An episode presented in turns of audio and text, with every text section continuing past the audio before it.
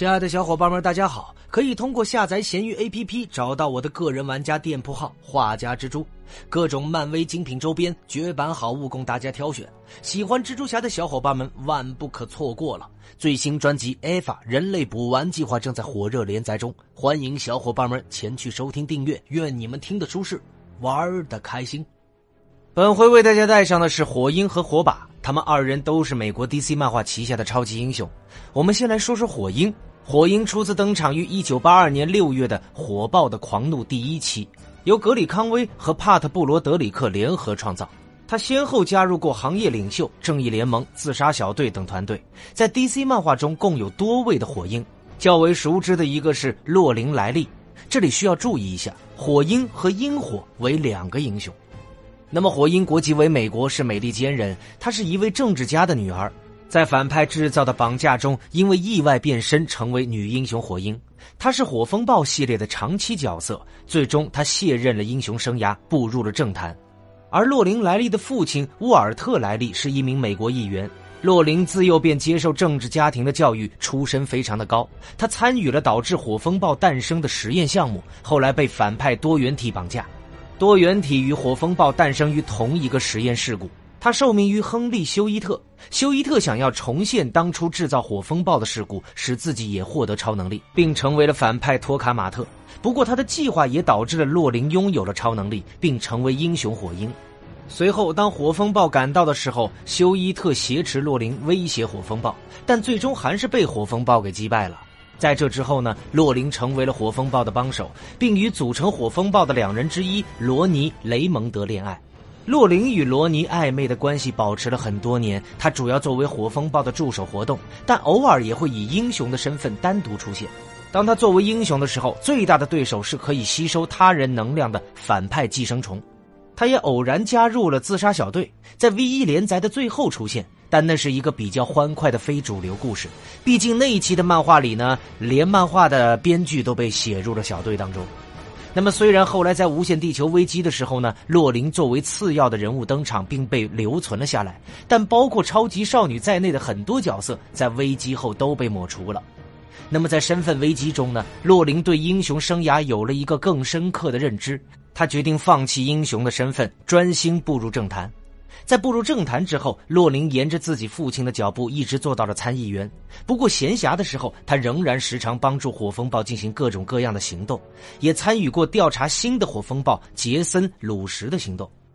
那么，在无限危机之后呢？英雄阵营一时人才凋零，洛林草草召集了火风暴、超级长官等人，组成了一个临时的美国正义联盟。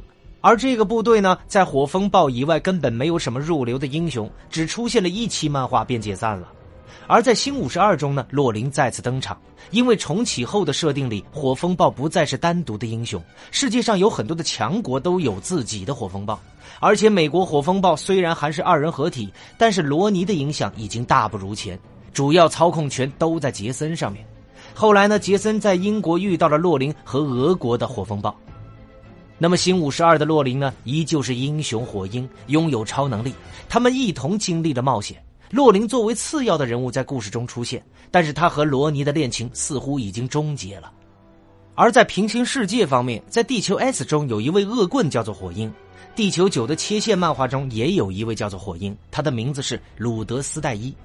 那么有关于火鹰的能力方面，火鹰拥有超过常人的格斗技巧、飞行以及操纵原子，其他的就真没什么了。那么下面来简单介绍一下火把这个酱油角色。因为这个角色的事件并不突出，所以叫他酱油角色。能力方面也比较简单。火把呢是美国 DC 漫画旗下的多位角色使用过的称号，共有五代。现任的火把叫做珍妮特·法尔斯，而火把本和山姆大叔同属于质量漫画旗下的角色。但在一九五六年美国漫画公司的倒闭潮中，质量漫画被 DC 漫画收购，火把就成为了 DC 漫画旗下的角色。但仅仅是初代为收购角色，后续的角色皆为 DC 创作。初代火把呢，本名罗德·赖利，初次登场于一九四一年八月的警察漫画第一期，由杰瑞·伊格与里德·卡拉达尔联合创造，是自由斗士与全明星中队的成员。一九七八年九月，在喜剧骑兵队第二期中死亡。那么二代火把呢，本名达内特·雷利亚瑟，一九八一年八月初次登场于美国正义联盟的第一百九十三期，由罗伊·托马斯、杰瑞·奥德维联合创造。她是初代火把罗德·赖利的妹妹，同时也是初代光辉骑士贾斯汀·亚瑟的妻子，还是全明星中队的成员。出生于纽约曼哈顿，在两千年七月的星际和星际实验室的第十二期中死亡。